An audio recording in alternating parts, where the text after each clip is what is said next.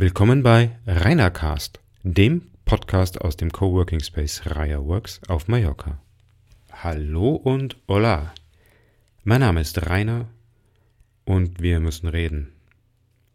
Also nicht wir zwei konkret jetzt über eine Krise, sondern wir alle müssen mehr reden, mehr kommunizieren im Unternehmen, wenn wir unseren Job, unsere Zukunft besser gestalten wollen.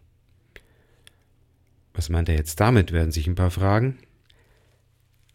Was ich damit meine ist, die Digitalisierung, die digitale Transformation führt uns jetzt endgültig dahin, dass wir Routinearbeiten den Automaten übergeben können, und ich finde das gut, und uns dann auf die nächsthöhere Ebene begeben können, in der die Arbeiten komplexer, innovativer und kreativer werden.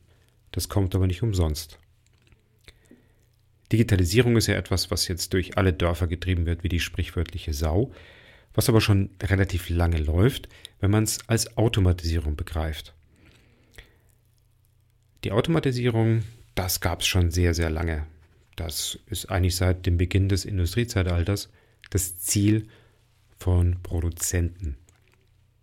Funktioniert in der Automobilwirtschaft auch prima oder funktionierte auch prima mit dem Fließband. Henry Ford hat es gemacht. Der hat die Arbeiten runtergebrochen in einzelne Teilabschnitte, die jemand dann den ganzen Tag acht Stunden lang gemacht hat. Die Arbeiten waren einfach, schnell auszuführen, sehr gut zu kontrollieren und haben dazu geführt, dass am Schluss ein Auto vom Fließband gerollt ist. Der einzelne Arbeiter war aber nur für einen ganz kleinen Teil verantwortlich und genau diese Prozesse haben sich dann eigentlich durch die ganze Gesellschaft gezogen also durch die ganze produzierende Gesellschaft, die ja der bestimmende Faktor im letzten Jahrhundert war. Jetzt kommen die Automaten, die Roboter daher, eigentlich schon länger, jetzt aber massiver, denn die Maschinen haben gelernt, haben mehr Kapazitäten und ich finde das gut so. Ich mag keine Routine arbeiten. Ich will neue Sachen bauen, Dinge ausprobieren, Probleme lösen, aber nicht jeden Tag dasselbe machen das ist, geht auch den meisten Leuten so, die das Machen, das Gestalten, das Selbsttun ist eigentlich ein größerer Antreiber als das Geld, das man kriegt, wenn man acht Stunden lang in der Fabrik arbeitet und irgendwas produziert. Nun kommen wir hoffentlich von der Industriegesellschaft zur Wissensgesellschaft, aber wir tun uns hier noch schwer, denn was wegfallen wird, sind eben die einfachen Arbeiten, aber wo gibt es neue Jobs? Wo geht das Ganze hin? Wir sollten also a. das Konzept überdenken, wie Arbeit entlohnt wird. Die zeitbasierte Entlohnung passte wunderbar zur Industrialisierung und hat dort auf die ja, prozessorientierte Arbeitsweise perfekt gepasst, kontrollierbar, steuerbar. Das kann es aber für die Zukunft nicht mehr sein. Es passt nämlich einfach nicht mehr zu dem Konzept. Dazu aber in einem anderen Podcast mehr. Ja, und Als zweites müssen wir die Art und Weise, wie wir arbeiten, generell überdenken, weg von den Prozessen und der gewollten Steuerung zu einer innovationsfreundlicheren Art und Weise mit mehr Kommunikation. Dessen sind sich große Organisationen auch bewusst. Also eine Telekom zum Beispiel hat einen Inkubator geschaffen für Startups, in denen sich junge neue Firmen für wenig Geld ja, bewegen können und einen Arbeitsplatz haben, in dem sie kreativ sein können. Ziel ist es, davon zu lernen, wie diese kleinen Unternehmen, diese Startups arbeiten und das auf das große Unternehmen mit anzuwenden, um es flexibler und zukunftsfähiger zu machen. Das geht in meinen Augen und nicht nur in meinen Augen ziemlich schief. Das muss schief gehen, denn es sind zwei komplett konträre Welten, die hier aufeinander prallen. Das kann man auch in, in Ansätzen gut nachlesen in einem Blogbeitrag von Lars Rückemann auf dem Codecentric-Blog vom September namens Planlos Agil. Und er stellt dort sehr schön die alte Industriegesellschaft bzw. die alte Organisation, die strikt Denken und Handeln trennt, gegen die modernere, agile Organisationsform. Wenn jetzt Agilität, in der die Kommunikation über den Prozessen steht, in einem Unternehmen, in dem die Prozesse über der Kommunikation stehen, eingeführt werden soll, dann führt das zwangsläufig zum Problem. Und genau das ist das Problem, das die großen Firmen haben. Die Prozesse, die sie haben, sind sehr gut kontrollierbar, aber sehr träge und mit zunehmender Größe des Unternehmens mit sich selbst beschäftigt.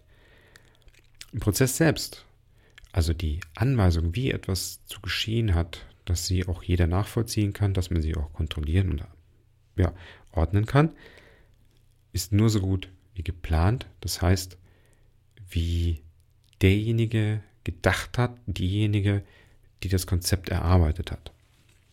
Eine falsche Planung führt damit öfter zu Problemen in Form von Ausnahmesituationen, ist aber auch sehr, sehr schwer zu ändern. Ebenso gibt es fast keine Feedback Loops, das heißt, wenn derjenige, diejenige, die etwas tut, feststellt, das funktioniert so nicht, das kann so nicht funktionieren, es wäre besser, das so und so und so zu machen, gibt es Prozesse, Steering Committees, Change Requests, in die man das einkippen kann, dann wird es durch die Mühle gedreht und dann ändert sich vielleicht irgendwann mal was, wenn man auch noch den Wert dazu benennen kann. Das alles geht mit Startup-Mentalität überhaupt nicht zusammen. Startup heißt, ich habe eine Idee, um ein Problem zu lösen und es gibt Leute, die dafür bezahlen wollen. Das heißt, ich schaffe ein Produkt, das es noch nicht gibt und habe ein Team, mit dem ich arbeite, mit dem ich sehr viel kommuniziere, um dieses Produkt in den Markt zu bringen und basierend auf dem Feedback der Kunden das Produkt schnell anzupassen, sodass ich schnell einen Einstieg in den Markt finde und dort ähm, ja, sehe, ob das generell von Erfolg gekrönt werden kann oder nicht. Was ich habe ist, ich habe die Kontrolle über den gesamten Zyklus von der Idee bis zur Ausführung und ich habe ein Erfolgserlebnis. Und das ist etwas, was in einem Podcast der TED Radio Hour in, dem, in der Episode The Way We Work sehr gut rauskommt. Eine Motivation eines Mitarbeiters durch Geld hm, funktioniert nicht wirklich gut. Wenn ich wirklich Innovation, Kreativität, Loyalität haben will, dann sollte der Mitarbeiter, die Mitarbeiterin am Resultat beteiligt sein. Die sollten sehen, spüren, schmecken, hören, was sie gemacht haben, was sie geschaffen haben. Dann hat es einen wesentlich höheren Wert, das ist das eine. Und es ist eine Identifikation und eine Motivation, dort auch weiterzumachen. Habe ich das nicht, habe ich das getrennt. Ich bin also nur ein ganz kleines Rädchen und ich weiß eigentlich gar nicht, was ich produziere, was da im Endeffekt rauskommt.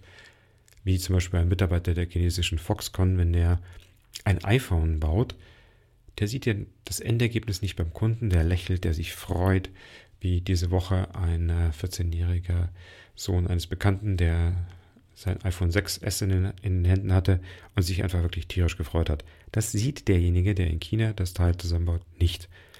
Und das nimmt einen Großteil der Motivation weg. Ja, die Arbeit ist billig, aber ich muss sie sehr, sehr, sehr genau beschreiben in den Prozessen und ähm, ich kann nicht an alle Eventualitäten denken. Das wird nicht funktionieren. Was auch in diesen Prozessen fehlt, und das ist die Hauptsache, worum es mir geht heute, die Kommunikation.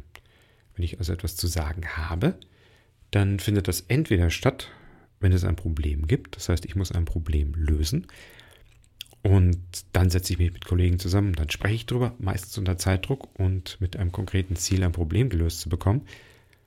Ansonsten gibt es Formulare, Steering Committees, Planning Meetings, Change Requests. Also etwas sehr, sehr Unpersönliches, wo ich etwas einkippe und dann passiert vielleicht irgendwann mal was. Das wird sich ändern müssen, wenn wir Erfolg haben wollen mit einer Digitalisierung und das Potenzial, das in den Mitarbeitern steckt, auch abschöpfen wollen.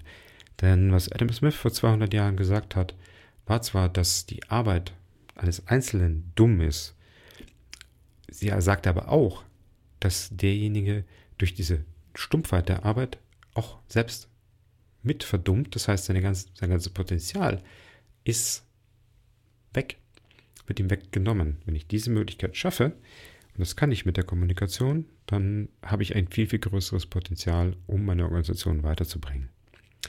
Mitarbeiter entfalten ihr Potenzial dann am besten, wenn sie ernst genommen werden und vor allem, wenn sie gehört werden. Und das ist etwas, was Maschinen in Form von Daten können. Sie können diese Daten auch auswerten. Uh, da haben sich so und so viele beschwert. Was sie nicht können, was der Mensch viel, viel besser kann, noch, vielleicht ändert sich das noch, aber ich denke nicht so schnell, ist das Interpretieren.